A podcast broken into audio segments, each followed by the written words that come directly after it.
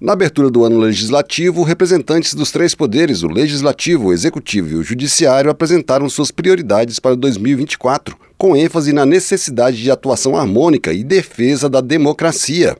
A mensagem do Executivo, assinada pelo presidente Luiz Inácio Lula da Silva, foi entregue ao Congresso pelo ministro-chefe da Casa Civil, Rui Costa, e lida no plenário da Câmara pelo deputado Luciano Bivar, do União de Pernambuco, primeiro secretário da Casa. Na mensagem lida por Bivar, Lula lembrou a resposta firme dos três poderes aos ataques de 8 de janeiro do ano passado. Os poderes legislativo, judiciário e executivo, ao longo do ano, mantiveram-se firme nas respostas aos termos mais urgentes. Foi assim no dia 8 de janeiro de 23, quando nossa resposta à insanidade dos golpistas foi tornada a democracia brasileira ainda mais forte. Lula também destacou o papel do Congresso na aprovação de medidas importantes, como o novo marco fiscal e a reforma tributária. O importantíssimo destacar o papel do Congresso Nacional.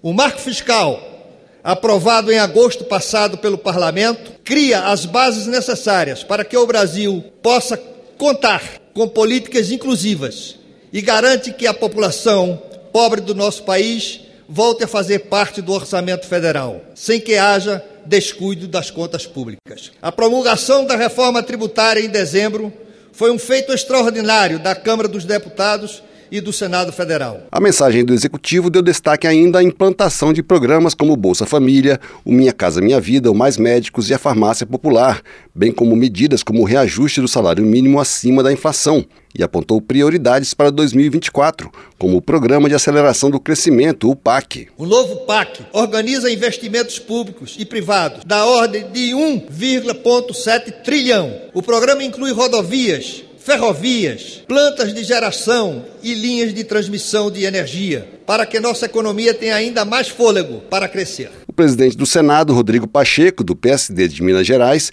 defendeu a autonomia do mandato parlamentar e a liberdade de expressão, que ele explicou não ser a mesma coisa que liberdade de agressão, outra referência ao 8 de janeiro. Ele anunciou algumas prioridades para 2024 entre elas a regulamentação do uso de ferramentas de inteligência artificial, alterações na legislação eleitoral, como o fim da reeleição, e medidas que impactam o judiciário, como um limite para decisões tomadas por apenas um ministro do Supremo Tribunal Federal e a discussão do mandato dos ministros. Até o mês de abril do ano corrente, pretendemos apreciar no Senado Federal o projeto que dispõe justamente sobre o uso da inteligência artificial no Brasil e avaliaremos o fim da reeleição, a coincidência e prazo de mandatos. Discutiremos temas muito relevantes, como a limitação das decisões monocráticas no âmbito do Supremo Tribunal Federal. Os mandatos de ministros do Supremo Tribunal Federal. A mensagem do Judiciário foi lida pelo vice-presidente do STF, ministro Edson Fachin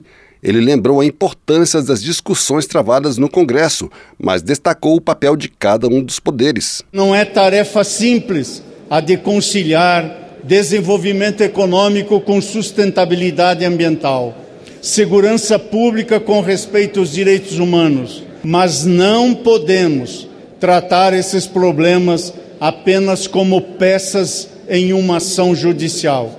Ao judiciário, o que é do direito ao legislativo, o que é do parlamento, ao poder executivo, o que toca à administração pública. A cerimônia de abertura do ano legislativo ocorre no início de cada ano e conta com a presença de embaixadores estrangeiros, ministros de Estado e parlamentares. Além dos representantes dos três poderes, também participou da mesa de abertura o Procurador-Geral da República, Paulo Gonet, da Rádio Câmara de Brasília, Antônio Vital.